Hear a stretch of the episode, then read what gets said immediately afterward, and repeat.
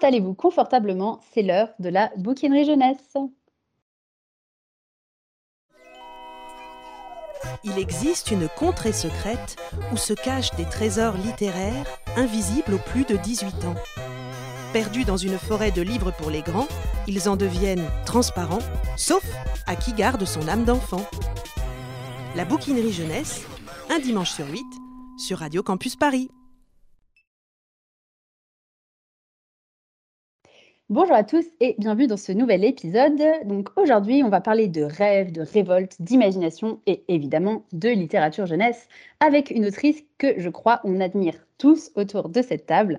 Elle est auteure de nouvelles, de romans jeunesse, de romans adultes dans nombre de genres de l'imaginaire, mais vous la connaissez peut-être par le podcast Procrastination, le podcast sur l'écriture en 15 minutes. C'est Estelle Fay qui est notre invitée aujourd'hui. Bonjour Estelle. Eh ben, bonjour à tous et puis merci pour l'invitation, c'est cool. Ben écoute, on est vraiment super contente de t'avoir. Euh, alors, en parlant de podcast et en parlant de l'émission, on a quand même quelques petites infos à vous donner. La première, c'est que a priori, euh, on est sur une de nos dernières émissions, puisque après cinq ans euh, de avoir reçu voilà nombre d'auteurs, d'autrices et de gens du monde du livre, on va sans doute, très probablement, arrêter l'émission c'est le moment, euh, petit moment émotion, où tout le monde pleure. Ah. Ça fait bizarre de le dire. Oui. Euh, mais la bonne nouvelle, c'est que certains d'entre nous ici euh, ont déjà d'autres projets et on fera sûrement de toute façon une émission finale pour, pour parler de tout ce qu'on a vécu et de faire un, un, peu un dernier, une dernière émission tous ensemble. ce sera sûrement cet été. Mais donc, on est trois à avoir un nouveau projet. Christelle, est-ce que tu veux en parler? Oui, je suis super excitée. En fait, euh, avec euh, Léa, Laetitia et deux autres amis à nous, euh, on va lancer un nouveau podcast qui s'appelle Le Club où on discute d'écriture sans filtre. en fait, c'est une amitié qu'on a toutes les cinq depuis des années. On s'est rencontrés quand on était en stage de fin d'études dans l'édition. Et notre, notre, amitié est restée voilà, au fil des années, s'est soudée, et notamment autour de notre passion commune pour l'écriture. Et euh, à chaque fois qu'on se retrouve, très spontanément, on parle de nos textes, on s'encourage, on se motive, on se plaint aussi.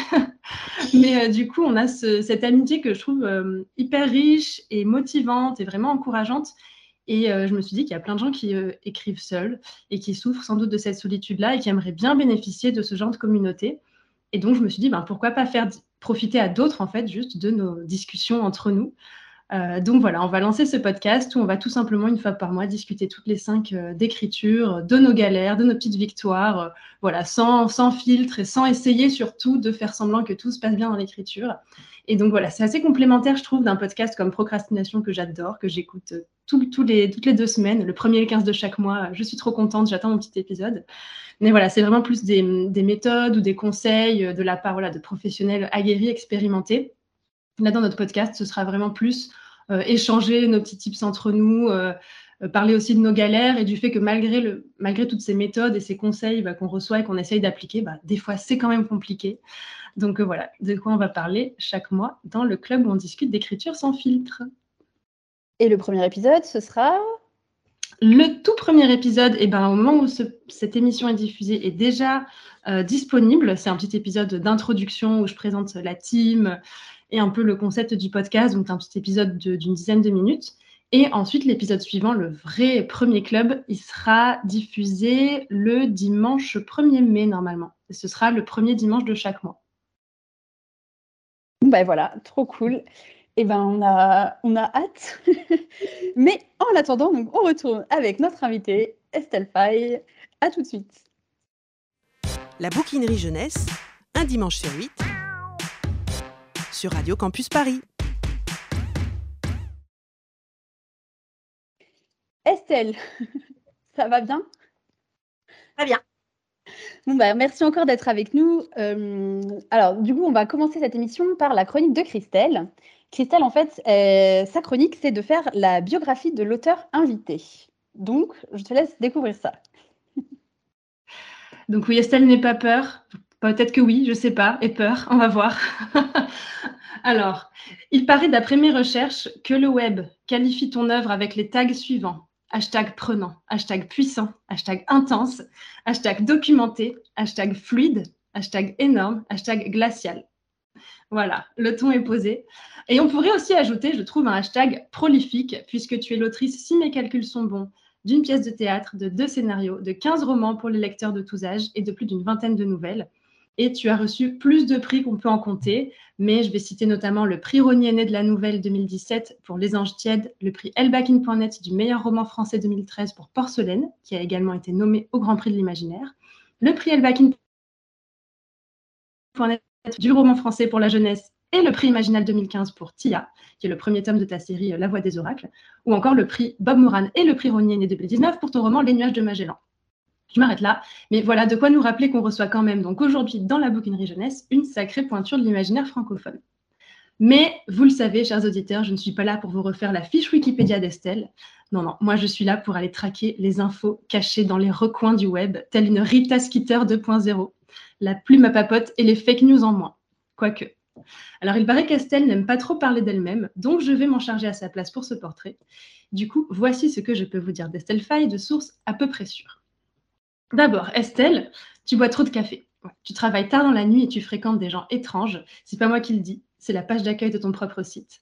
Mais qui sont ces gens étranges? Sur quel projet secret est-ce que tu travailles réellement jusque tard dans la nuit? Cafetière italienne ou cafetière à dosette? À peine trois infos et déjà tant de mystères qui s'accumulent. Alors revenons-en à des faits un peu moins mystérieux et aux origines de ton métier d'écrivaine. Donc, tu as commencé à raconter des histoires quand tu étais encore enfant pour ton petit frère, à l'époque où en famille vous voyagez souvent en train. Et pendant les trajets, tu jouais, je te cite, la radio vivante. D'abord, tu reprenais les contes et légendes que tu connaissais, puis tu t'es mise à inventer des histoires façon roman feuilleton, avec plein de rebondissements, de magie, d'aventure.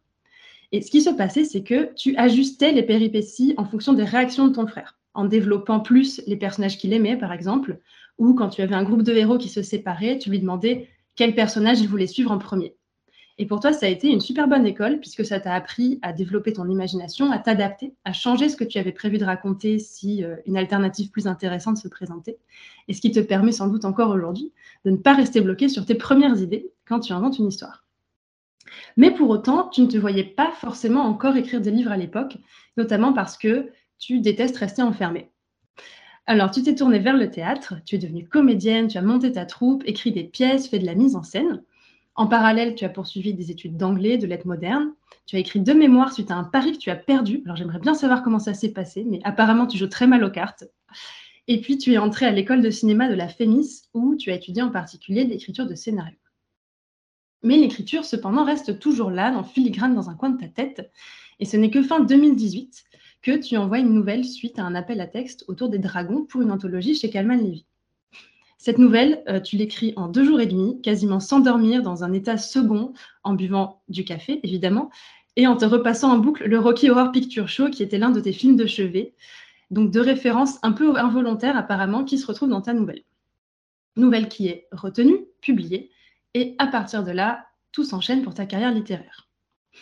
Euh, tout naturellement, sans même vraiment te poser la question, tu écris essentiellement des textes dits de genre, donc c'est-à-dire tout simplement qui ne sont pas de la littérature blanche, et en particulier des genres dits de l'imaginaire, ou autrement dit de la fantaisie, de la SF, du fantastique, de l'horreur.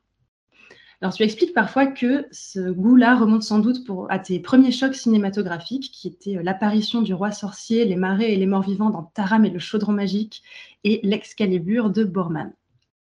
Mais il y a aussi des raisons plus structurelles à ton attachement au récit de genre. Alors là, je vais te citer. Tu dis, historiquement, les mauvais genres, les romans gothiques, le fantastique, les films de genre ont été parmi les premiers à donner une vraie place à toutes celles et ceux que des genres plus respectables s'acharnaient au mieux à mépriser, en général à ignorer. Toutes celles et ceux qui ne rentraient pas dans les cases, qui ne suivaient pas forcément les chemins qu'on leur laissait tout tracer. Déjà, je trouve ça bien plus vivant, plus passionnant. Ensuite, j'ai passé une bonne part de ma vie et de mon parcours à ne pas vraiment correspondre à ce que pas mal de gens attendaient de moi. Donc ce n'est pas étonnant au final que j'ai trouvé ma place dans ces univers, un espace de liberté où je pouvais à la fois réinventer le monde et être davantage moi-même. Fin de citation. Et cette liberté-là, cette envie de repousser les frontières des genres, ou du moins de ne pas te laisser enfermer par elles, on la retrouve dans l'ensemble de tes écrits. Et d'ailleurs, on pourrait ajouter encore un autre hashtag à ton œuvre, hashtag éclectique. Tes livres ils vont très souvent être hybrides à la croisée des genres. Par exemple, dans tes romans Un éclat de givre et Un reflet de lune, eh bien, ce sont des post-apos écrits comme des romans fantastiques avec un côté roman noir. Autre exemple avec Ouijigo, qui est un polar, mais aussi un roman historique, mais aussi un roman de voyage et d'aventure, un roman fantastique et bien sûr un roman d'horreur. D'ailleurs, tu es fan d'horreur, un genre que tu as exploré, pardon, entre autres avec Wijigo, donc, mais aussi avec un roman jeunesse, comme L'île au manoir, que j'avais chroniqué dans cette émission lors de sa parution, ou Le Dracar éternel, autre roman jeunesse paru chez Scrinéo, ou encore avec le court-métrage Tout ce qui grouille sous la mer, coécrit et réalisé avec Fabien Legeron, que vous décrivez comme un récit fantastique empreint de réalisme magique aux résonances Lovecraftiennes. Voilà, si vous voulez de l'hybride avec Estelle Faye, vous avez de l'hybride. Euh, un thème qu'on retrouve dans les trois œuvres que j'ai citées et dans beaucoup d'autres, c'est l'océan. C'est un des thèmes qui t'inspire le plus. Euh, tu as relu plus de 15 fois l'île au trésor, tu es passionné par l'époque des grands voiliers, par les 17e et 18e siècles maritimes. Et puisque tu ne peux pas voyager à travers les océans autant que tu voudrais, eh ben, tu te rattrapes dans tes écrits et tes lectures. Autre grand thème qui traverse ton œuvre, c'est l'histoire les mythologies qui t'intéressent depuis l'enfance, euh, mais tu es aussi une grande amatrice de polar historique. Euh, l'histoire te passionne, surtout les périodes où on voit changer le monde, où on voit changer les civilisations, comme la Renaissance, tu y fais allusion dans La Dernière Lame, le XVIIIe siècle qu'on retrouve dans Wilgigo, la fin de l'Empire romain qui sous-tend la série La Voix des oracles, ou encore l'histoire de la Chine qui traverse tout ton roman Porcelaine. Dans tout ça, à chaque fois, ce qui te préoccupe, quel que soit le thème, le cadre le public de tes livres, c'est de trouver le ton juste. C'est pour ça que tu dis que tu peux passer beaucoup de temps sur les premières pages, les premiers paragraphes, voire les premières phrases de chaque histoire. Et c'est quand tu as trouvé ce ton que le reste de l'écriture se débloque. Alors pour finir ce portrait, quelle meilleure façon de conclure qu'avec les mots, l'écriture et le ton juste d'Estelle Faye, qui écrit dans un reflet de lune Sais-tu pourquoi nous racontons des histoires? Pourquoi nous continuons jour après jour? Parce que les mots nous forgent et nous réconfortent, parce que les histoires nous aident à ne pas oublier nos forces et nos erreurs aussi. Est-ce que Christelle a raconté des bêtises ou pas? Est-ce que j'ai fait ma Rita Skeeter Alors, euh, d'abord, euh, oui, bravo, très fouillé tout ça. Et euh, donc, juste un petit truc en fait sur les scénarios. ce qu'il faut savoir, c'est que souvent, en fait, on écrit beaucoup plus de scénarios que ce qui se retrouve produit au final. Donc, quelque part dans les tréfonds de mon ordinateur, il y a des scénarios qui ne seront jamais produits. Voilà. Mais ça, c'est un peu les, c'est une des raisons en fait qui font que j'adore la littérature, c'est que j'aime que mes histoires rencontrent vraiment le public, les lectrices, lecteurs, tout ça. Et ça, c'est quand même beaucoup, beaucoup plus facile euh, en littérature qu'avec des scénarios. On sait très bien qu'on doit écrire 10, 20 scénarios pour qu'il y en ait un qui peut-être un jour devienne un film. Donc voilà, donc en fait, euh, dans les trucs cachés, il y a des scénarios cachés au tréfonds de mon ordinateur. Sinon, très beau travail. Et le fameux pari perdu. Ah oui, le pari perdu. Ah, alors, le pari perdu, en fait. Donc, euh, j'ai un petit frère. Et euh, je ne sais pas si tout le monde à peu près voit Shrek dans l'assistance. Et le chat dans Shrek. Voilà. Et en fait, mon petit frère, il a des grands yeux. Donc, depuis tout petit, quand il me demande quelque chose, il fait les grands yeux du chat dans Shrek. Ça marche. Après, je fais les choses. Euh, et là, en fait, on était donc dans ma famille, dans le sud-ouest, par un été où il faisait super chaud. Donc, dans la journée, on ne pouvait pas sortir dehors. On avait l'impression d'avoir la fièvre. Et ce qui fait qu'on faisait des pas. Moi, jouer aux cartes, c'est pas ma passion et je suis nulle. Mais mon frère, il aime jouer aux cartes. Donc forcément, je le sais. Et euh, au bout d'un moment, on cherchait un peu quand même des enjeux pour nos parties de belote. On jouait à la belote. Et un des trucs, bah, c'est il m'a dit, mais tous ces livres, euh, ces genres dont tu parles tellement, la fantaisie, le fantastique, eh ben, je te mets au défi de faire accepter un mémoire là-dessus à la Sorbonne. Ou à la base, mon projet était de faire un mémoire sur euh, la dynamite dans l'œuvre de Jean Giono, Longue Histoire. Bref. Et, euh, et ben, je lui ai dit, écoute, je vais essayer de changer de sujet. Et à la rentrée, quand je vais à la Sorbonne, je vais essayer de me trouver un directeur de recherche pour travailler là-dessus. Et donc, à la base, je suis allée poser la question au directeur de recherche que j'avais pressenti pour Giodo et qui m'a dit, en gros, il n'y a qu'une seule personne qui peut accepter ça, c'est Monsieur Tadier. Donc, euh, Monsieur Jean-Yves Tadier, très, très grand monsieur de la critique littéraire. J'invite à chercher si tout ce qui est critique littéraire, ça vous intéresse. Et euh, donc, le, vraiment, professeur de la Sorbonne, très grand, très maigre, très impressionnant, immense, immense sculpture, très, très grande exigence, et qui m'a dit, mieux que moi je pourrais le dire aujourd'hui, je vais prendre votre sujet parce que c'est quelque chose que je ne connais pas, ce qui est très rare hein, pour M. Tallier. Et comme je ne connais pas, je vais être d'autant plus exigeant avec vous. Et déjà, il était bien exigeant à la base. Et, euh, c'était quelqu'un aussi qui faisait ce qui, à l'époque, hein, je parle d'il y a 20 ans facile, quelque chose qui était très très rare à la Sorbonne ancienne, il faisait un cours sur des auteurs vivants où on invitait des vrais auteurs vivants et tout. Il nous parlait, enfin, c'était incroyable. Voilà. Et donc, c'était un très, très grand moment où j'ai appris plein de choses. Et c'est cool. T'as pas eu trop de mal à le faire accepter parce que moi, euh, j'étais aussi à la Sorbonne euh, Paris 4, à la vieille Sorbonne, et j'ai voulu faire un mémoire sur Harry Potter et sur Rita Skeeter, justement.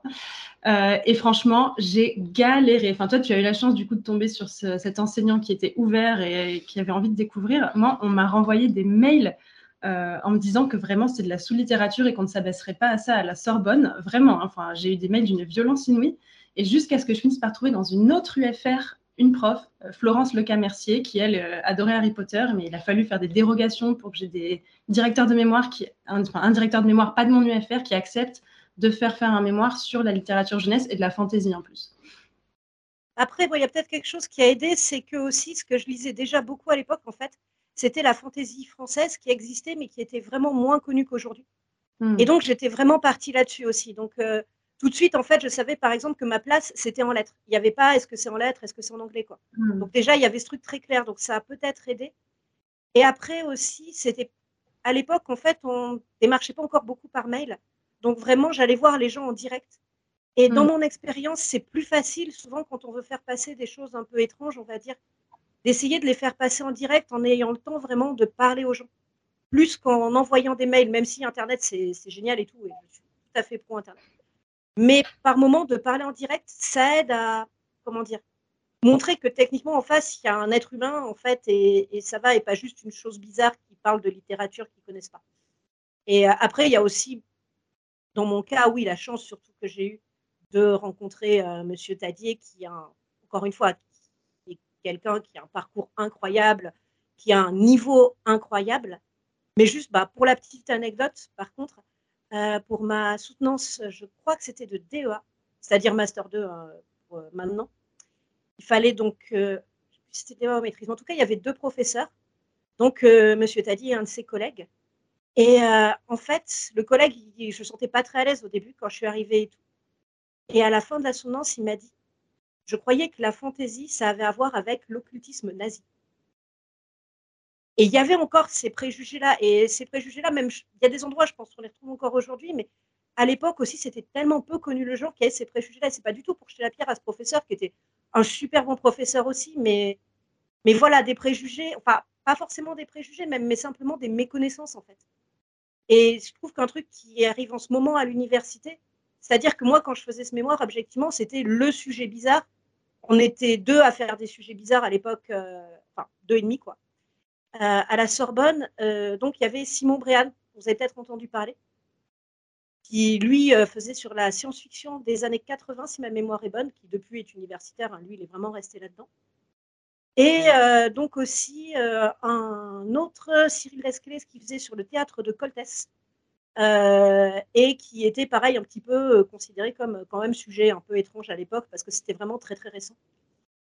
Donc, et j'ai quand même l'impression que ce genre de sujet, maintenant, avec le travail, par exemple, que font des gens comme Anne Besson ou comme Natacha Vazder euh, pour l'ASF, ou mine de rien, comme Simon Bréan aussi, même s'il est moins connu qu'elle, ça entre de plus en plus à l'université et ça permet de réfléchir encore davantage sur nos genres. Et c'est quelque chose qui m'a vraiment marqué bah, quand je faisais des, interviews d'auteurs dans le cadre de mon mémoire.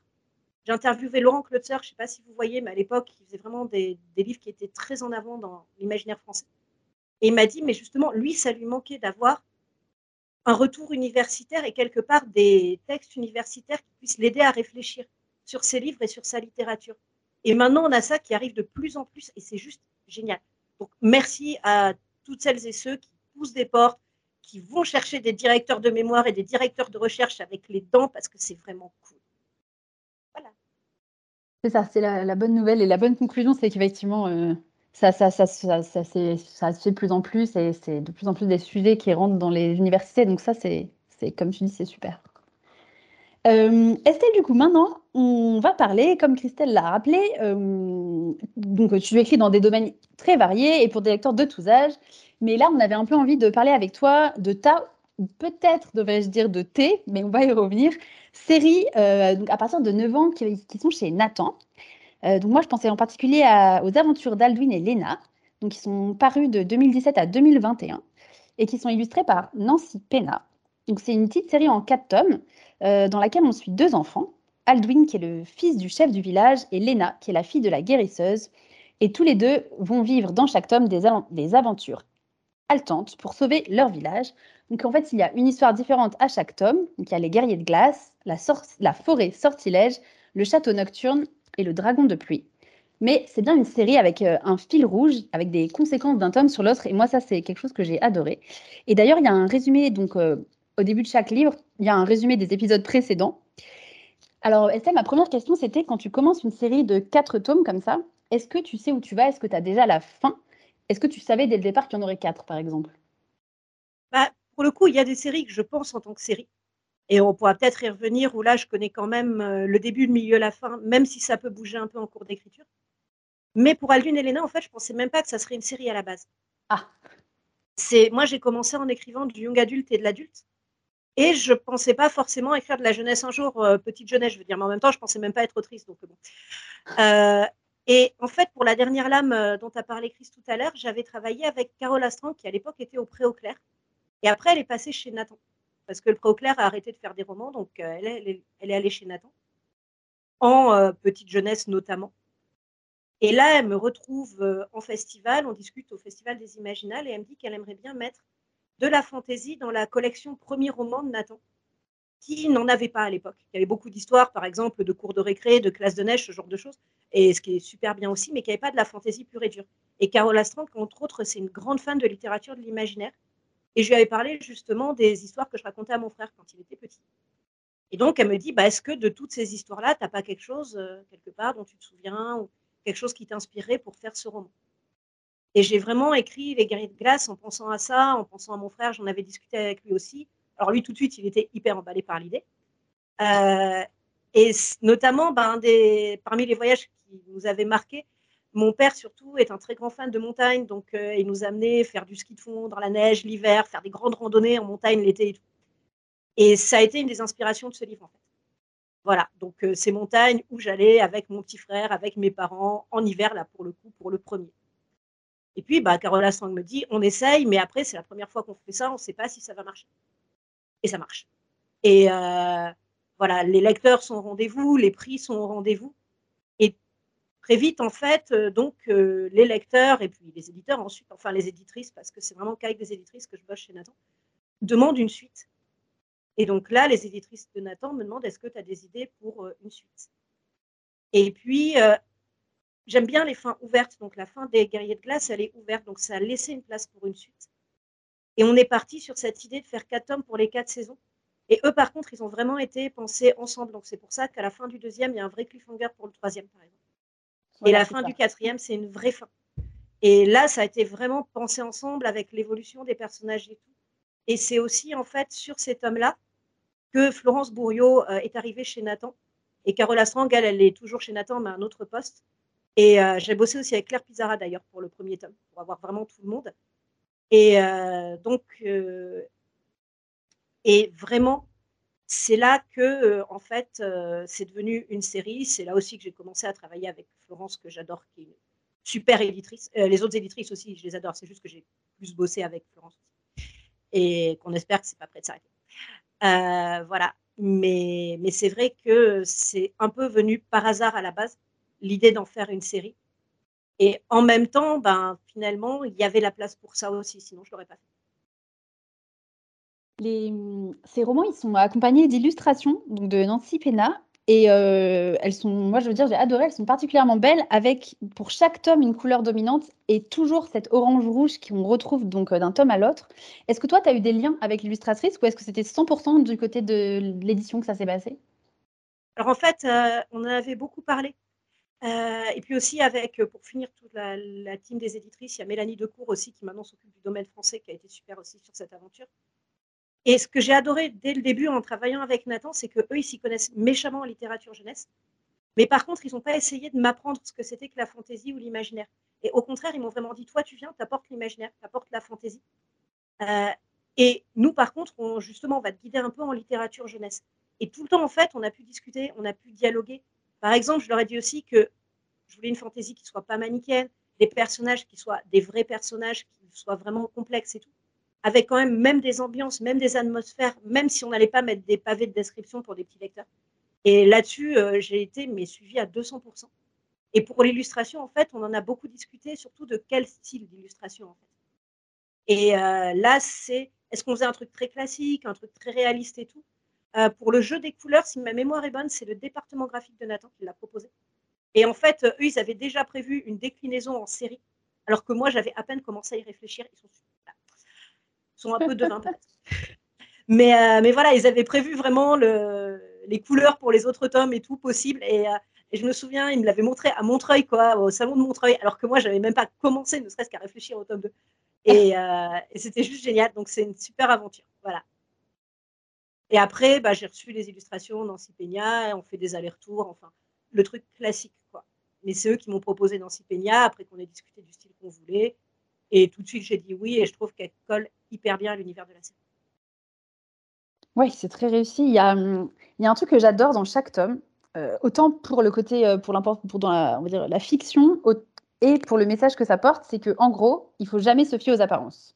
Franchement, même moi, donc du coup, c'est pour ça que je me demandais si c'était prévu dès le départ et tout. J'étais surprise par le twist final, donc je peux pas trop en dire, mais avec la princesse, on va dire, si tu vois de quoi je parle. Euh, et je trouve que tu utilises presque des procédés nouvelles certaines fois en fait, en lançant les lecteurs sur des fausses pistes et en jouant avec les clichés. Mais je peux pas trop en révéler, mais si tu veux réagir là-dessus. Bah, en tout cas, pour moi, euh, évidemment, je ne vais pas écrire de la même manière un roman d'un million de signes en adulte et un petit roman pour Nathan, mais quelque part, la base de ce que j'ai envie de dire en littérature, ça reste la même. Et aussi en imaginaire, donc euh, les guerriers de glace ont eu plusieurs prix, ont des prix de lecteurs, mais de lecteurs qui ne sont pas forcément des gros lecteurs à la base. Et souvent, les professeurs me disaient, mais on est un peu surpris parce que c'était le plus gros livre de la sélection et ils l'ont dévoré quand même. Et ça, en imaginaire, on a euh, plein d'outils quelque part pour faire lire les petits lecteurs aussi. Et par exemple, jouer sur le suspense, sur les retournements de situation, euh, sur évidemment la magie, sur vraiment tout ce qui fait nos littératures, ça aide aussi les jeunes, même pas gros lecteurs, à accrocher à une histoire, à continuer à la suivre, l'aventure, les atmosphères, etc. Enfin, c'est que des choses qu'on a appris à développer, que ce soit en roman adulte, en young adulte, en roman ado.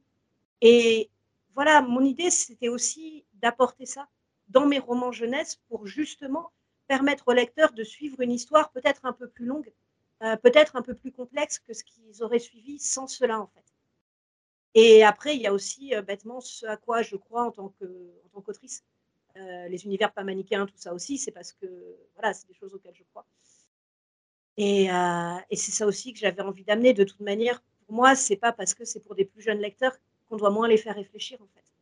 On les fait juste réfléchir différemment, c'est tout. Ça, j'admire beaucoup que tu arrives à, tous les thèmes que tu arrives à traiter dans tes romans jeunesse. Et euh, ici, dans, cette série, il y a le thème de la famille qui m'a beaucoup marqué.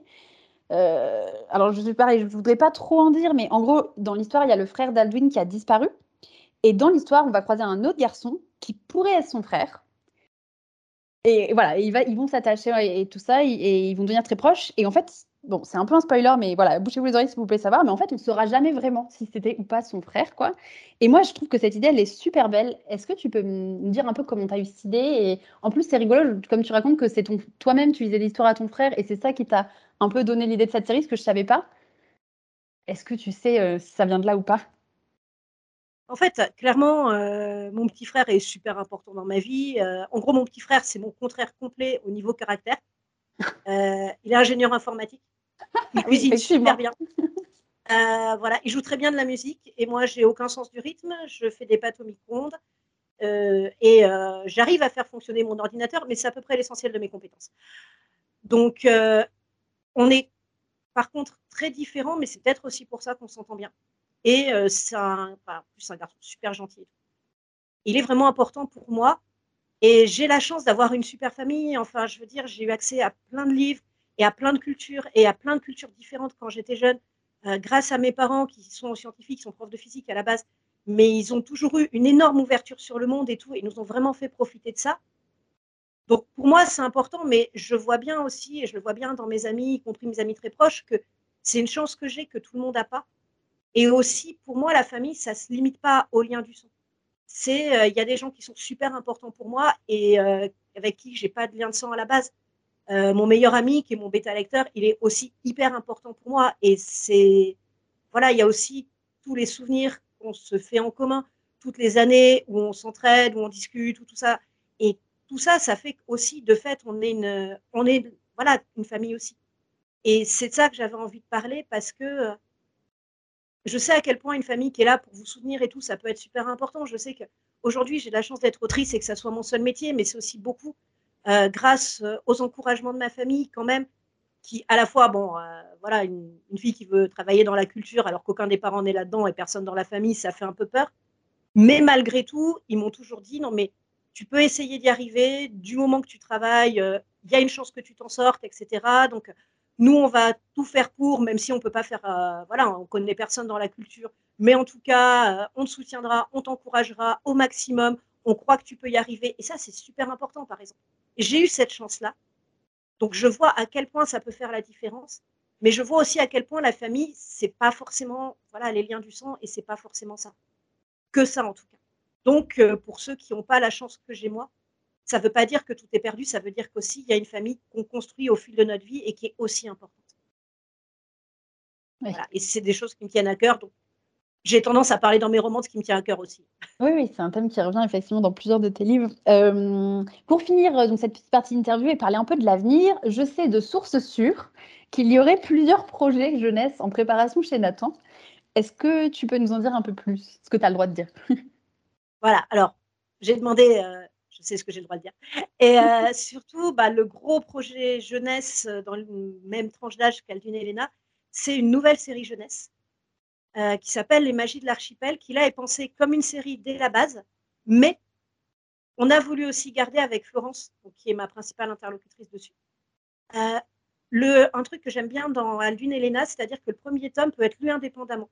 Pareil, pour ceux qui ne sont pas des très gros lecteurs, ils lisent le premier tome, ils ont une histoire complète, il y a une fin ouverte. Et après, par contre, les tomes suivants sont davantage liés quand même. Même si à chaque fois, il y a une vraie histoire, il y a un vrai univers, mais voilà, à la fin du 2, il va y avoir du cliffhanger, etc. etc. Et donc, euh, c'est une série qui est vraiment euh, pareil, de la fantaisie, avec un côté très magique et tout. Euh, bon, vu le titre, vous vous doutez qu'il va y avoir de la mer. Voilà, voilà cette fois, c'est plus la montagne, c'est l'océan. c'est l'océan. Et alors, surtout, je vais travailler quelque chose qui est assez rare dans mes romans. Euh, parce que dans les mots que Chris avait notés tout à l'heure, euh, oui, il y a souvent glacial qui revient pour j'écris. Et là, c'est une série qui se passe en fait dans une ambiance vraiment mer Méditerranée. Même si, comme Aldune et Léna, on reste dans un monde de fantaisie, mais là, on est vraiment dans une ambiance mer Méditerranée, conte des mille et une nuits, euh, donc Khalifa Omeyyade pour mes références à moi, voilà, en termes historiques et tout. Et c'est donc, il fait beau, il y a du soleil et tout, presque tout le temps.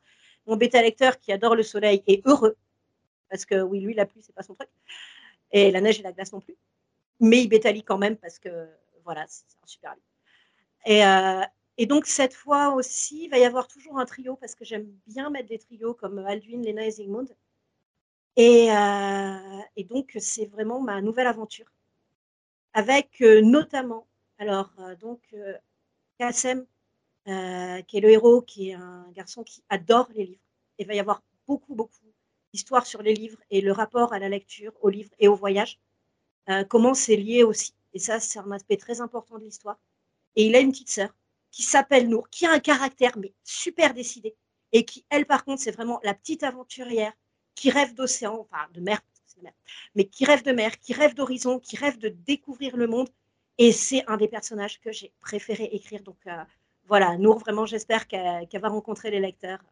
Et évidemment, pour le troisième personnage du duo, là, je laisse le suspense. Bon, en tout cas, moi, j'ai eu la chance du coup de le lire en avant-première, puisque donc c'est prévu pour septembre 2022, il me semble. et, euh, et, et, vraiment, voilà, c'est super. Donc, j'espère aussi que, écoute, que la série rencontrera ses lecteurs. Euh, Estelle, du coup, reste avec nous. Nous allons maintenant partir dans un autre de tes univers avec Léa, qui s'est inspirée, elle, de l'arpenteuse de rêve pour sa chronique. Exactement, merci Laetitia. Alors, accrochez vos ceintures. Aujourd'hui, comme l'héroïne de L'arpenteuse de rêve, un des derniers romans jeunesse d'Estelle Faye publié chez Rajo, on part explorer les rêves et les cauchemars dans la littérature jeunesse. Dans L'arpenteuse de rêve, on rencontre Miri, une jeune femme qui a le pouvoir de voyager dans les rêves et les cauchemars de ses concitoyens. Mais elle se l'est interdit suite à un drame personnel. Seulement, quand un proche est menacé par un mal mystérieux, elle va devoir faire appel à son don et s'infiltrer de nouveau dans les songes. Voilà pour le pitch de L'Arpenteuse de rêve, euh, un roman avec une couverture absolument magnifique. Je pense qu'on a tous flashé sur cette couverture et donne, qui donne vraiment envie euh, de partir rêver avec, euh, avec l'héroïne. mais moi, aujourd'hui, je me contente de vous présenter rapidement cet univers et je vous emmène dans les rêves et les cauchemars dans la littérature jeunesse. Alors pourquoi euh, j'ai eu envie de choisir ce thème? Bah, Parce que comme euh, on a déjà fait une émission sur l'onirisme, comme on a déjà souvent parlé de rêves et de cauchemars dans la bouquinerie jeunesse, c'est un thème qui est central en fait dans la littérature jeunesse. Et c'est un thème euh, bah, qui m'intéressait, qui m'intéressait pour, pour discuter et puis pour vous parler un peu de livres aujourd'hui. je ne sais pas si vous vous êtes déjà fait cette réflexion, mais il y a un nombre d'albums jeunesse conséquent, c'est rien de le dire, un conséquent, qui parle d'aventures nocturnes. Et surtout, il y, a des, piliers de la littérature jeunesse qui sont sur ce thème-là, en fait. Bah, je trouve ça assez logique, en fait, puisque finalement, euh, quand on est petit, le rêve, le cauchemar, tout ça, c'est des thèmes qui sont liés au rituel du coucher et de l'endormissement, ce moment qui est profondément lié aux histoires, puisque oui, c'est après vous avoir lu une petite histoire, vous avoir fait un bisou, vous avoir bordé dans votre lit, euh, que vos parents vous abandonnent dans le noir. Alors, perso, euh, moi, je me rappelle comment ça fait d'être laissé seule euh, face à ses pensées, dans le silence, dans le noir. Euh, je m'étonne pas d'avoir réclamé une veilleuse, hein, de m'être cachée sous la couette, d'avoir regretté très fort d'avoir fait ma meuf à la bibliothèque municipale quelques heures plus tôt et d'avoir lu le dernier char de poule. je pense que c'est pas pour rien que des ultra classiques, comme je disais plutôt, de la littérature jeunesse bâtissent leurs intrigues sur ce moment de basculement dans le sommeil, en fait, où tout peut arriver le rêve, c'est un, des prétextes les plus logiques à l'aventure et au fantastique. On peut penser, euh, par exemple, à Little Nemo, euh, Little Nemo in, Slumberland de l'américain Winsor McKay, qui est euh, une œuvre qui a repoussé les codes de la BD en faisant vivre des aventures nocturnes, parfois bien hardcore, hein, à un petit garçon de 6 ans. Ou bien l'archiculte Max et les Maxi Monstres, dans lequel le petit Max, qui est puni dans sa chambre, s'évade dans son imagination et dans ses rêves pour devenir le roi des monstres et mettre un peu le boxon mais qui dit au bout d'un moment que avoir un repas et des câlins et de l'affection, c'est quand même pas mal non plus, et donc il va revenir dans le monde réel. Euh, dernièrement, j'ai lu un super bel album bâti sur ce modèle, euh, avec un sujet très sympa en plus, euh, qui nous raconte l'histoire du petit Nino. Je pense que son prénom ressemble pas à Nemo pour rien d'ailleurs. Nino, c'est un petit garçon qui est sur le point d'être grand frère, et un soir, alors qu'il est déjà au lit, il entend du bazar dans la buanderie et découvre ses parents autour d'une flaque. Est-ce que la machine à laver est cassée? demande le petit garçon euh, à moitié endormi à son papa. Et euh, son papa le ramène vite au lit et lui fait promettre euh, de se rendormir et d'être bien sage. Agité, Nino s'endort, rêve de la flaque, de la machine à laver dans laquelle il grimpe et il part dans une aventure sous-marine dans les tréfonds de l'océan. et c'est ces océans qui vont l'emmener jusqu'en dans les canaux de l'italienne Venise, d'où il a ses origines familiales.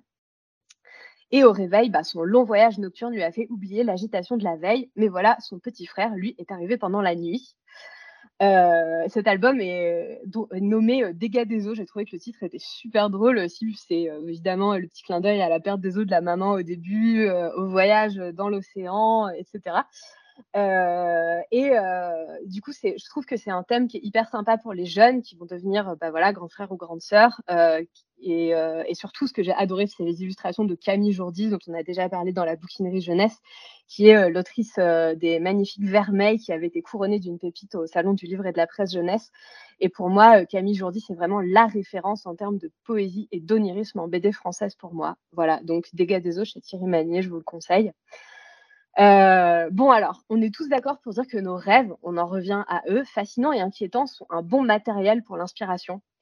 Par contre, je pense qu'on est tous d'accord autour de cette table pour dire qu'à partir d'un certain âge ou de certains enjeux narratifs, la conclusion du Oh mais c'était un rêve à la fin d'un roman ou d'une histoire, bah euh, c'est archi naze en fait. Hein. Euh, bah, pour moi, c'est un peu euh, il y a des histoires qui souffrent un peu de ça, comme Alice au pays des merveilles euh, ou Le magicien d'Oz, ou à une plus grande échelle, un peu euh, Narnia, où à la fin, finalement, euh, tout ce que les personnages ont vécu dans cet univers alternatif qui pouvait ressembler un peu à un rêve ou à un monde parallèle fantasmé, bah, tout ça, ça, s'efface en fait. Et je trouve que c'est un peu facile d'un point de vue moral. parce qu'on voit finalement pas l'impact de toutes ces aventures qui ont été traversées par les héros dans le monde réel. voilà c'est il y a un peu ce paradoxe dans les rêves euh, et dans les fantasmes euh, d'imagination dans la littérature jeunesse. Je trouve ça assez intéressant. Moi, du coup, en grandissant, j'ai eu tendance à préférer assez rapidement des histoires autour des rêves plutôt que des histoires qui se passent dans les rêves, en fait. Euh, et par exemple, j'ai adoré une petite saga qui est récemment parue chez Poulp Fiction qui s'appelle L'école des rêves de Paul Ivoire. Il y a deux tomes qui sont parus. Et ça nous raconte que loin au-dessus de nos têtes, par-delà les nuages, se trouve le monde d'Evaria où sont fabriqués les songes des humains.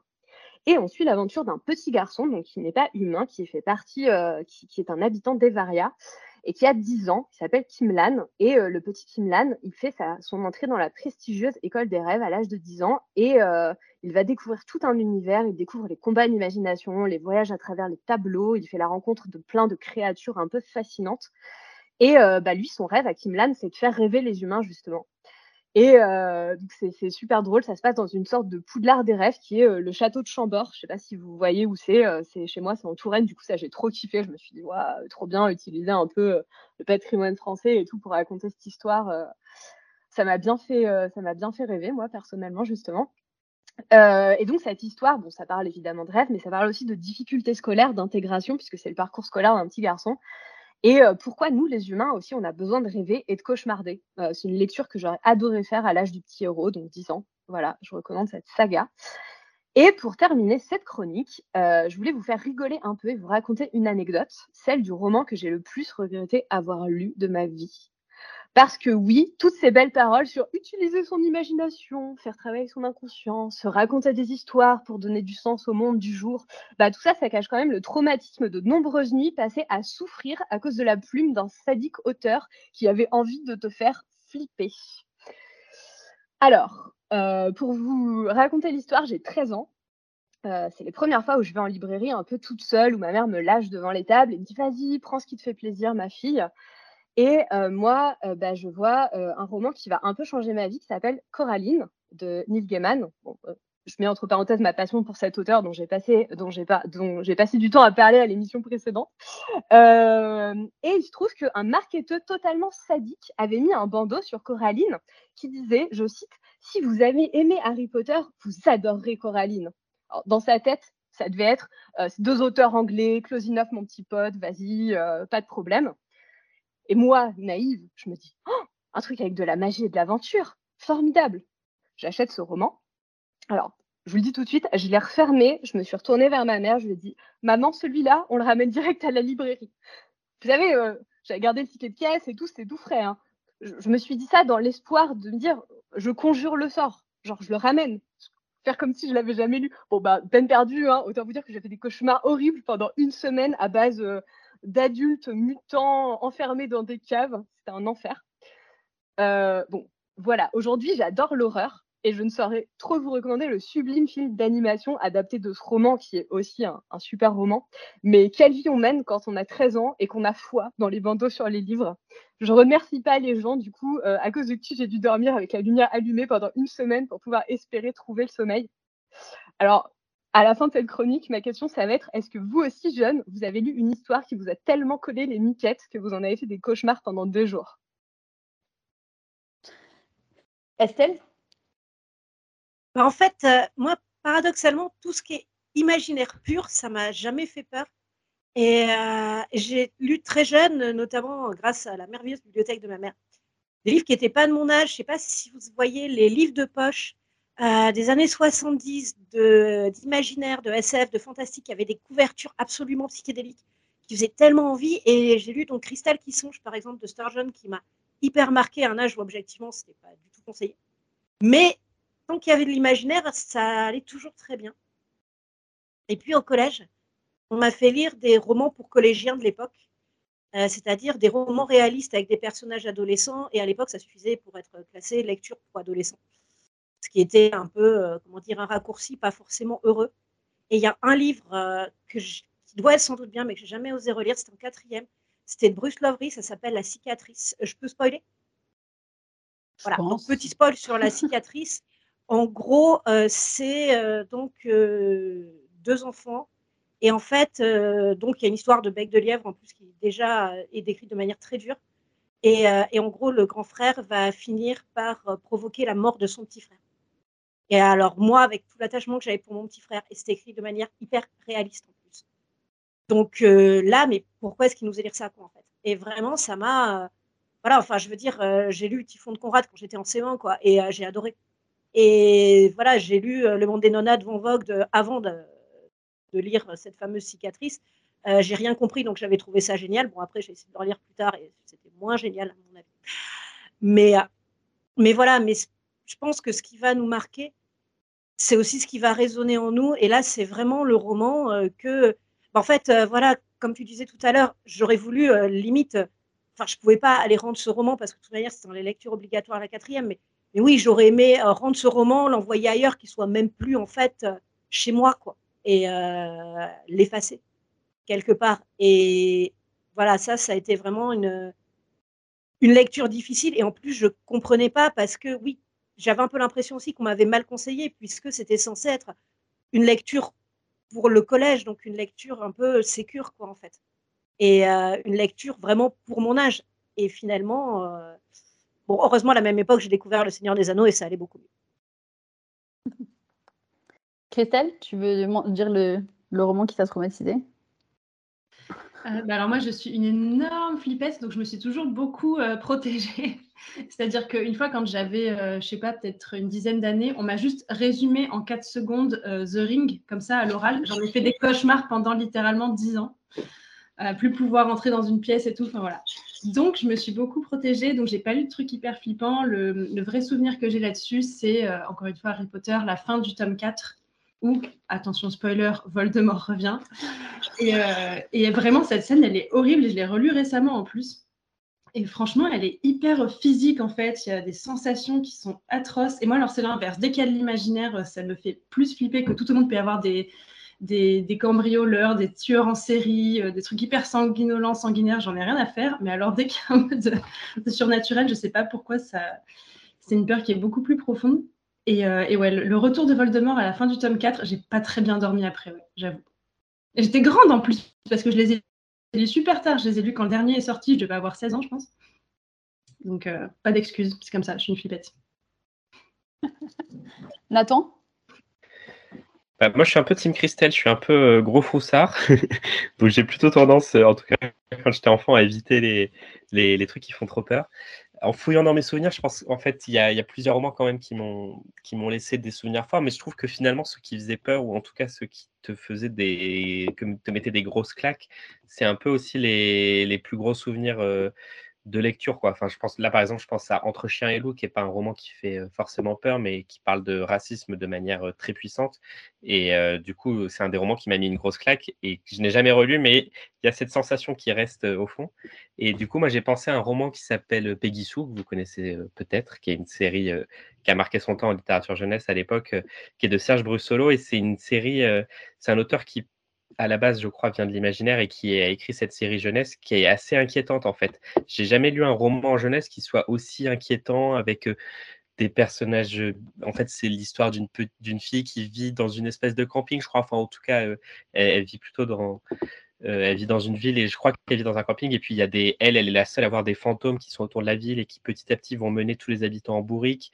puis après il y a plein, plein, plein de tomes et il y a des, il y a un garçon dont elle va tomber amoureuse mais qui se transforme en sable.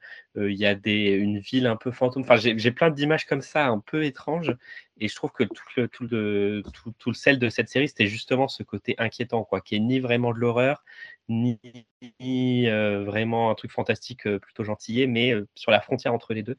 Et je ne sais pas si j'en ai fait des cauchemars, mais je pense qu'elle m'a vachement troublé. Parce qu'encore aujourd'hui, quand j'y repense, je me dis, c'était quand même bizarre ce truc. Merci. Donc, alors, maintenant, on va revenir avec Estelle pour notre petit jeu qu'on réserve en fait avec tous nos invités, mais que tu vas sûrement détester. Donc, en fait, il s'agit de choisir, c'est un truc classique, hein, tu dois choisir entre deux propositions. Tu peux évidemment euh, un peu expliquer ton choix, euh, ou voilà, dans un cas ultime, ne pas dire que tu ne peux pas choisir. Tu vois, tu vois le genre de jeu? Tout à fait. Alors, donc il y en a euh, quelques propositions. Alors, la première, c'est one shot ou trilogie? Alors euh, là, très clairement, one shot pour une raison basique. Euh, je manque toujours, toujours de temps pour lire, donc j'ai beaucoup de mal à suivre des séries. Mythologie nordique ou mythologie celtique? Là déjà, c'est plus dur. Euh, à la base, j'adore les deux. Après, je sais qu'en mythologie celtique, en tout cas, moi, je m'y connais beaucoup, beaucoup moins que certaines des énormes sommités qu'on a dans l'imaginaire. Donc, par exemple, je pense à Morgan of Glencoe en littérature, justement, Young Adult a fait des trucs géniaux. Et euh, donc, moi, je me sens plus à l'aise pour l'instant pour parler de mythologie nordique que quand même je connais plus. Mais là, c'est plus si je devais en fait euh, écrire un autre livre sur une mythologie. Celle-là, je la maîtrise mieux. Paris ou San Francisco? Ouais, là, c'est difficile aussi. Après, euh, je pense que de toute manière, Paris, c'est une ville. Je finirai toujours par y revenir. Quoi. Il y a des moments où je me dis non, mais là, vraiment, j'ai envie de partir, j'en peux plus et tout. Et puis, et puis je pars, et puis de toute manière, je finis toujours par y revenir. Donc je pense que voilà, je pourrais jamais la. Après, on peut jamais dire jamais, mais en tout cas, au moins, au, fond de mon petit cœur, je pourrais jamais la quitter vraiment. Mais j'adorerais revenir à San Francisco. Océan ou montagne? Les montagnes, c'est beau. J'aime les montagnes, je ne les vois pas assez, mais clairement océan. Fantasy ou fantastique? Voilà, c'est plus dur aussi. Euh, là, c'est peut-être le seul truc où je vais dire Joker et ça dépend des moments. Voilà. Désolée. c'est le but, c'est le but. Ah, littérature hybride, comme disait Chris. Voilà. je pense que les deux derniers sont pas simples non plus. Hein. J'ai été graduelle. Révolution ou évolution?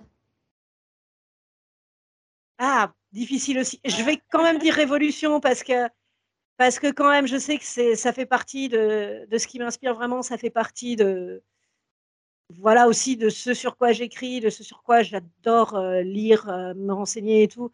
Et puis, je continue toujours à tourner autour du XVIIIe siècle, donc il doit y avoir une raison. Et le dernier, c'est juste pour être vraiment pourri. Aldwin ou Lena? Ouais, là, là c'est vraiment compliqué. Ah, mais si, je sais. Alors, c'est très simple, Zygmunt. Merci beaucoup, Estelle. Euh, merci de votre être prêté au jeu. Et euh, donc maintenant, pour finir, on va partir faire un tour dans ta bibliothèque idéale selon Nathan. Alors, effectivement, bienvenue à tous dans la bibliothèque idéale d'Estelle Faye. Mais une fois coutume, euh, le brief n'est toujours pas très clair parce qu'en fait, Estelle, j'ai imaginé ta bibliothèque idéale, mais ce n'est pas les livres de ta bibliothèque idéale, mais ceux de ma bibliothèque idéale, qui du coup constituent finalement ta bibliothèque idéale. Bon, je ne sais pas si vous aurez compris l'idée avant la fin de la saison, euh, ce serait pas mal. Mais en tout cas, j'ai été fouiné dans les tréfonds de ma bibliothèque. J'ai cherché des coups de cœur récents. J'avais envie de vous parler de certains, livres, mais aussi de, choses que j'ai lues il y a des années.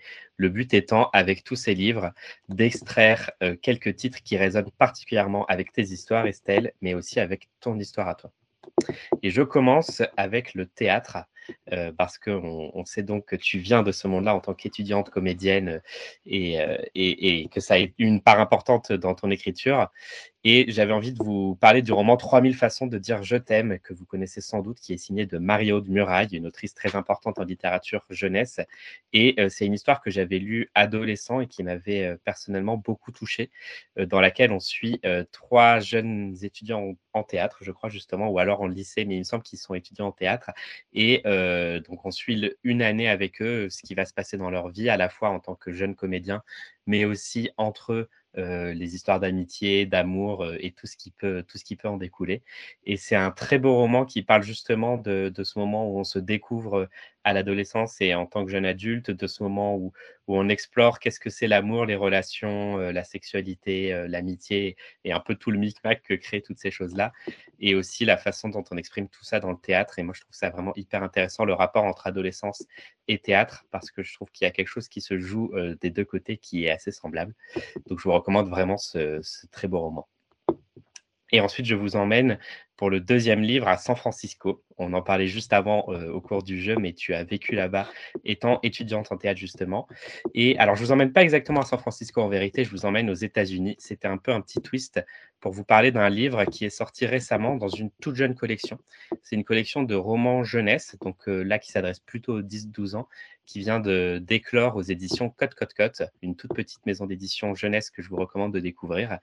Et ce roman, ça s'appelle Bulldozer, c'est signé d'Aliénor Aliénor pardon, De Broc et, Evelyne Marie. alors pour moi, ça n'a pas forcément été un franc coup de cœur, mais c'est quand même une lecture que j'ai beaucoup appréciée sur un thème assez original. Et je voulais aussi vraiment vous, parler de cette, cette jeune collection qui, promet de faire un, chouette travail. et le thème du livre est original parce que c'est une histoire qui vous emmène à Détroit. Donc voilà, on suit une, une famille, une famille de une famille qui n'est pas forcément donc les premiers touchés par la crise à Détroit, à savoir les Afro-Américains. Bon, je suis pas un spécialiste de, la période, mais aussi en l'occurrence des blancs anglo-saxons protestants. Enfin voilà, on suit un peu les deux populations et au cœur de cette famille, ben, on va suivre quel impact ça a eux sur leur vie, la crise et notamment à Détroit, qui est une ville qui a été particulièrement touchée par par la crise qu'il y a eu aux États-Unis, la crise financière. et voilà, c'est un roman qui parle de décroissance, qui parle de finances, qui parle de, de politique, qui parle de, de manifestations, d'engagement, de militantisme. Donc ce que je trouve assez original en littérature jeunesse, que je trouve aussi assez complexe. En fait, je m'interroge vraiment sur comment le roman est reçu, serait reçu par des enfants. Donc, si, vous le, si vous glissez dans les mains de vos enfants, n'hésitez pas à nous écrire parce que je serais très curieux de le savoir. c'est un livre qui est très bien écrit et qui est raconté à hauteur d'enfant, donc avec le point de vue d'une petite fille de, et, on, explore la façon dont elle va vivre cette crise en regardant les parents, les, adultes autour d'elle, mais aussi ses différents amis. Et donc, on quitte ensuite San Francisco pour aller plutôt vers le monde du cinéma. Donc, on a parlé tout à l'heure des scénarios et notamment de courts-métrages que tu as que tu as écrit, Estelle. Et moi, je voulais vous parler d'un livre qui vient de qui va sortir aux éditions Alice. Ça sort fin avril. C'est un livre qui s'appelle La vie est un film. Alors, vous allez dire que je vous parle que de romans peu joyeux et qui parlent de monde qui s'écroule. Peut-être que je suis un peu habité par tout ce qui se passe en ce moment. Mais ça se passe cette fois-ci à Barcelone avec une famille, donc une mère et ses deux enfants qui va être pris de, pris, qui va tomber dans la pauvreté en fait un peu malgré elle. la mère n'a plus de revenus, elle n'a plus d'argent, elle ne fait pas les démarches parce qu'elle n'est pas au courant de quelles démarches il faut faire pour être aidée et ils vont finir par se faire expulser de leur appartement. Et donc, euh, euh, l'idée du. Donc, le titre, c'est La vie est un film parce que euh, l'adolescente qui raconte le roman va raconter à son petit frère, pour ne pas le brusquer sur tout ce qui se passe, qu'en fait, ils sont en train de tourner dans un film secret, qu'il y a des caméras cachées et qu'il y a des producteurs américains qui sont en train de préparer un grand film sur leur histoire. Et il doit donc jouer le jeu tout au long de cette histoire, malgré l'expulsion, malgré le squat dans lequel ils vont habiter, malgré voilà, toutes les difficultés qu'ils vont rencontrer. Donc moi, c'est un moment qui m'a beaucoup touché, d'abord pour ce rapport frère-sœur qui, qui m'a beaucoup ému, mais aussi pour toutes les thématique que l'autrice aborde avec une, grande fluidité. Donc la pauvreté, le, la crise, voilà, toutes ces choses qui sont pas évidentes à discuter en famille, mais aussi qui sont pas très fréquentes en littérature jeunesse, je trouve. Et ça m'a beaucoup plu de découvrir tout ça dans, dans ce roman qui se lit très rapidement. Et d'ailleurs, l'autrice vient plutôt du monde de la télévision et du cinéma.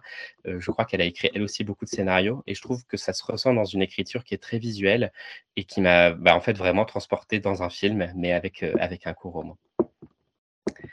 J'avais ensuite envie de vous emmener de l'autre côté de la planète. On était plutôt aux États-Unis, mais cette fois-ci, on part en Chine. Donc, l'un de, des romans qui a eu le plus de succès euh, dans ta bibliographie, Estelle, euh, se passe en Chine. Et en plus, euh, je trouvais qu'il y avait un petit clin d'œil sympa à faire avec le monde des dragons qui reviennent dans tes écrits. Et la première, l'une des premières anthologies dans laquelle tu as été publié s'appelle Dragon. Donc, Chine et Dragon, moi, je vous présente le roman Iron Widow. je ne crois pas en avoir parlé dans cette chronique. Pourtant, j'en ai pas mal parlé depuis le début de l'année parce qu'il m'a beaucoup plu. Ça vient de sortir à la Martinière Jeunesse. Euh, c'est un roman euh, américain, je crois, à la base. Euh, vraiment, vous prenez le, bon page turner américain, c'est exactement ça. Sauf que cette fois-ci, on est dans un mélange entre SF et fantasy inspiré de la Chine impériale. Donc ça donne quelque chose de vraiment original en littérature ado. En tout cas, moi, j'avais peu lu de, romans comme celui-ci. Donc voilà, il y, a certains écueils dans l'écriture qui peuvent être dérangeants pour des grands aficionados de l'imaginaire, je pense. Certaines, des personnages un peu caricaturaux parfois, des schémas narratifs un peu faciles. Mais en même temps, on ne le quitte pas. À partir du moment où on est rentré dans le bouquin, on ne peut plus le lâcher. En tout cas, moi, j'avais vraiment envie de savoir comment ça allait se terminer. Les personnages sont hyper attachants. Et au-delà de s'inspirer de la Chine impériale pour construire euh, le monde qui elle dépeint, euh, s'inspire, enfin traite de plein de thématiques comme le polyamour, ce qui est aussi hyper original en littérature ado, et, plein d'autres choses comme ça qui font que c'est un roman vraiment dans l'air du temps. C'est un peu le, Hunger Games de la Chine impériale, si je voulais vraiment caricaturer le truc. Mais je vous le recommande grandement. Puisqu'on est dans la science-fiction, l'un des derniers livres que je, dont je voulais vous parler, c'est Le jour des baleines. Alors, je peux le montrer à ceux qui sont avec moi en train d'enregistrer l'émission parce que c'est un album vraiment très très beau. Mais pour les autres, je vous recommande juste d'aller en librairie ou sur Internet pour le voir. Donc, c'est un album tout en noir et blanc, un album muet qui s'appelle Le jour des baleines, qui est publié aux éditions Chocolat. Euh, et en fait, dans lequel on suit donc par un jeu de, regard et par quelque chose, encore une fois, d'assez cinématographique, par différents plans qui vont euh, s'entrechoquer les uns aux autres, euh, l'arrivée d'un coup de baleine volante dans une ville. Et on va voir bah, la réaction des, habitants de cette ville à l'arrivée de ces baleines volantes, mais aussi la réaction, comment, enfin le, comment cette chose étrange va être gérée politiquement, militairement, et, et enfin, voilà, comment, comment la population va s'emparer de, cette étrange information. Donc c'est un album assez triste aussi, mais en même temps très très beau, très poétique. Et moi j'aime beaucoup cette poésie de l'étrange qui voilà qui est hyper réaliste et en même temps on a, on a l'impression effectivement de, lire de la science-fiction. Et en même temps c'est un, un, album, enfin une histoire aussi qui est, qui est assez engagée dans ce qu'elle dit de, de la façon dont on, gère la différence euh, dans nos politiques. Donc, euh, je trouve que c'est un, très bel album, euh, à la fois pour les petits, mais aussi pour les grands. Moi, je l'ai juste acheté pour moi parce que j'ai eu un gros coup de cœur en librairie. Donc, foncez avant euh, l'avant-dernier livre dont je voulais vous parler, c'était cette fois-ci pour explorer le monde des rêves. Donc Léa en a beaucoup parlé dans sa chronique. Euh, et moi, je voulais vous conseiller un livre, un roman ado qui euh, traite des rêves. Ça s'appelle Le dernier songe de Lord Scriven. Alors ça, c'est un roman que j'ai lu il y a assez longtemps, donc j'en aurai pas une chronique très détaillée, mais c'est un roman de Eric Senap qui est effectivement publié chez Didier Jeunesse. Et c'est en fait le Sherlock Holmes des rêves. Donc, c'est un détective qui va enquêter en rêvant et euh, on va le suivre donc tout au long d'une enquête. Alors après, il y a au moins un deuxième tome, je ne sais plus s'il y en a d'autres, mais c'est un personnage voilà, qui devient récurrent dans, certains romans de Eric Senabre.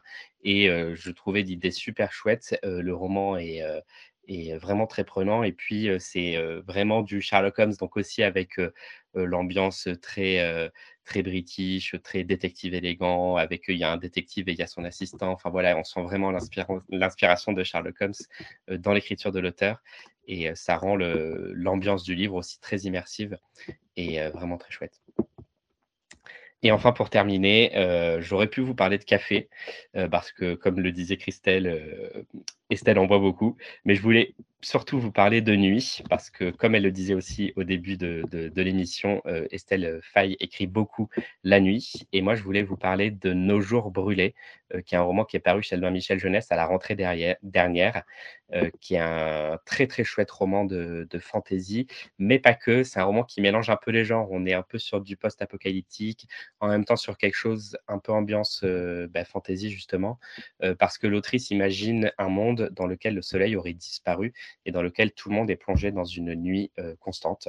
Donc, euh, quel impact ça a sur notre faune, sur notre flore, sur la façon dont on vit tout le temps dans le noir, sur euh, aussi ce que ça crée ben, en termes de danger, parce que la, nuit apporte forcément des difficultés, euh, comment dire, elle facilite euh, des attaques ou ce genre de choses. Et on est donc dans un roman qui mélange les genres et euh, qui s'inspire. donc, on parlait tout à l'heure de fantasy qui s'inspire de, de Chine impériale. Cette fois-ci, l'autrice s'inspire de légendes, de croyances et de la cosmogonie africaine pour écrire ce roman de fantasy qui est donc tout à fait original. Encore une fois, j'avais l'impression de lire quelque chose que j'avais jamais lu dans notre fantasy française et j'ai trouvé ça vraiment très chouette. Euh, c'est une autrice d'ailleurs très engagée, c'est celle qui a écrit l'album Comme un million de papillons noirs aux éditions euh, Kambouraki, si je ne me trompe pas, qui a fait beaucoup de bruit, euh, Laura Nsafou. Et voilà, donc ce livre nous plonge dans une nuit constante avec des personnages qui sont en fait en train d'essayer de comprendre qu'est-ce qui s'est passé euh, et qui va se retrouver euh, euh, voilà, embarqué dans une aventure qui la plonge dans la mythologie tout en, tout en la confrontant à des questions de survie nécessaires au monde dans lequel on vit qui est loin d'être facile. C'est un roman euh, dont j'ai hâte de lire la suite, parce qu'il y a un tome 1 qui se finit de manière absolument affreuse, et la suite est annoncée euh, pour cette année, je crois. Donc, vous, vous allez pouvoir enchaîner les deux tomes, contrairement à moi qui trépigne depuis plusieurs mois. Et en attendant, n'hésitez pas à aller l'acheter et à trépigner avec moi pour le tome 2. Voilà, donc j'espère que ce petit tour dans ma bibliothèque idéale Destelfy vous aura plu. Et n'hésitez pas à venir nous parler aussi sur les réseaux sociaux de, des livres que vous avez lus, et notamment de Bulldozer, si vous le lisez. Moi, je suis vraiment curieux de savoir. Merci beaucoup, Nathan. Estelle, est-ce que tu veux réagir euh, Alors, déjà, il y a plein de titres que j'ai pas lus, donc ça me donne bien envie, notamment ouais, Bulldozer, il faudra que j'y jette un œil. Parce que j'ai même pas vu passer et j'aime beaucoup découvrir euh, voilà, des petites maisons d'édition moins connues. Il y a vraiment des choses très très sympas qui se jouent là-dessus. Euh, aussi, mine de rien, bah, pour euh, un des trucs que j'aime beaucoup en imaginaire en ce moment, et euh, que ce soit en imaginaire jeunesse, adulte, c'est qu'il y a vraiment une ouverture, quand même, ces dernières années, vers autre chose que simplement, en gros, on revisite pour la 216e fois le Moyen-Âge européen. Quoi. Et à fortiori, on visite, on revisite le Moyen-Âge essentiellement d'Europe de l'Ouest, d'ailleurs, dans beaucoup de cas. Et, et c'est vrai qu'on voit arriver, j'ai l'impression quand même, des mondes et des mythologies beaucoup plus divers, euh, des héros beaucoup plus divers et qui euh, peu à peu arrivent aussi bien bah, chez des petits éditeurs qui font un boulot énorme euh, que chez des gros éditeurs comme Albin Michel ou aussi plus généralement là en littérature jeunesse, même au-delà de l'imaginaire. par exemple, donc Carole essaye vraiment d'amener chez Nathan des romans comme The Hate You Give et tout ça. donc d'Angie Thomas qui a beaucoup fait parler de lui euh, outre-Atlantique, moi en France, mais qui a vraiment été un gros coup de poing sa publication. Et euh, vraiment, voilà, il y a cette, euh, cette ouverture, à la fois dans la littérature jeunesse et dans la littérature fantastique, même si ça reste pas suffisant, même si ça reste difficile, même s'il y a encore beaucoup trop de romans avec des gros clichés à faire bouger. Ça fait partie des choses dont, en tout cas, on est de plus en plus nombreux à parler beaucoup en littérature jeunesse et en littérature de l'imaginaire. Et clairement, il y a encore énormément. Mais mine de rien, il y a des choses qui bougent, il y a des choses qui se passent qui sont super encourageantes. Et je trouve que justement, une bonne partie euh, de cette liste-là, ça représente aussi ce mouvement-là, dont euh, voilà, j'espère vraiment qu'il va s'amplifier. Et en plus, en imaginaire, je trouve ça d'autant plus intéressant que, parce que The Hate You Give, que, alors personnellement, je n'ai malheureusement toujours pas lu, c'est un roman qui a l'air euh, d'être effectivement un gros coup de poing, mais où le racisme et la différence sont le sujet. Alors qu'avec l'imaginaire, je trouve que ça nous permet de, bah, d'aller vers d'autres, d'autres cultures, mais en nous amenant un imaginaire différent qui est le décor d'une autre histoire où là, bon, bah, l'autrice ne parle pas du tout de, racisme ou quoi, mais nous amène justement ailleurs et, ça montre aussi que, bah, en fait, aller chercher ailleurs, c'est pas que se confronter à une différence effrayante, mais c'est aussi enrichir nos imaginaires et nos écritures. Et du coup, je trouve c'est hyper intéressant de faire ça. Et aujourd'hui, particulièrement là, moi, les exemples que je parle sont en littérature ado, mais effectivement, je pense que ça se joue un peu partout. Quoi. Oui, c'était juste, euh, c'est un exemple pour dire que ça ne se limitait pas à l'imaginaire quand même, j'adore l'imaginaire. J'essaye vaguement de me dire qu'il se passe des choses ailleurs, hein, mais, euh, mais voilà, mais c'est vrai que, euh, disons, l'imaginaire aussi, quand même, enfin, je ne sais pas pour vous, mais moi, une des raisons qui font que j'ai de l'imaginaire, c'est que j'ai envie de sortir de ma carcasse. De toute manière, j'ai envie de découvrir de nouveaux mondes, de nouveaux points de vue sur le monde. Et voilà, de nouveaux, pour le coup, bah, de nouvelles magies, de, clairement quelque chose qui n'est pas moi aussi. Donc, euh, l'imaginaire est un, vecteur assez parfait pour ça. Et euh, oui, aussi, l'une des choses sur lesquelles euh, on est plusieurs à cogiter pas mal, et notamment en littérature jeunesse aussi, c'est d'amener des héros différents de ceux qu'on voit encore trop souvent donc en littérature jeunesse comme en imaginaire quoi. Et mais que leurs différences soient pas forcément leur seul enjeu dans l'histoire. Et euh, bah, par exemple, donc, une des choses sur lesquelles on a discuté pour euh, la deuxième série chez Nathan, c'est que très souvent encore, les représentations des petites filles dans les romans jeunesse, ça va être ou des petites filles euh, ultra minces, et quand même très souvent aussi blanches, ou si elles sont par exemple juste pas forcément dans un trip ultra mince petite fille mannequin, bah, tout de suite ça va devenir leur enjeu principal. C'est la fille qui va être un petit peu ronde ou tout ça, et tout de suite son enjeu c'est où je suis un petit peu ronde, comment je peux vivre dans la vie? Et je dis pas que ça fait pas partie du personnage. Mais c'est pas forcé. Enfin, je veux dire, une petite fille qui est un peu ronde, est-ce qu'elle va s'identifier qu'à des petites filles dont le seul enjeu dans la vie, c'est d'être un peu ronde? Non, une petite fille, elle peut être pas forcément filiforme et quand même vivre des aventures Et par exemple, ben, donc, dans les magies de l'archipel, ce qu'on a voulu, et en parler avec la dessinatrice, là, c'est vraiment Florence qui s'est chargée de faire le lien. On a beaucoup parlé avec Florence en amont. C'est que bah, Nour, elle n'a pas une taille mannequin, mais c'est pas son enjeu. Et c'est même pas dit dans les descriptions. C'est juste, voilà, Nour, c'est pas une petite fille filiforme dans le dessin, dans les images. Mais dans le monde où elle vit, dans les aventures qu'elle vit, c'est pas son enjeu et elle vit des aventures comme euh, voilà, euh, donc euh, comme si elle était une petite fille sortie des, pages d'un catalogue de Noël des années 70 quoi. Enfin non, parce qu'elle vit des aventures plus intéressantes, j'espère. Mais mais voilà, mais en tout cas qu'elle puisse vivre des aventures sans que finalement, ben, le fait que voilà, le fait qu'elle soit pas dans ce qui est encore trop souvent les canons de l'héroïne jeunesse sur les dessins, ça soit son enjeu. Et je pense que ça aussi c'est important. J'espère que j'ai été claire. Parce que c'est la première fois que je parle des illustrations des magies de l'archipel, donc euh, en fait, je suis pas assez rodée là-dessus. On a hâte de voir ça. Merci beaucoup Estelle du coup d'être venue nous voir. Merci à vous pour l'invitation, c'était vraiment super passionnant et en plus je repars, je vais encore augmenter ma pile à lire, donc je devrais vous en vouloir mais même pas. On rappelle, euh, ah On rappelle qu'on peut donc trouver euh, donc l'art de rêve chez Rajo et les aventures d'Alvin et Léna chez Nathan.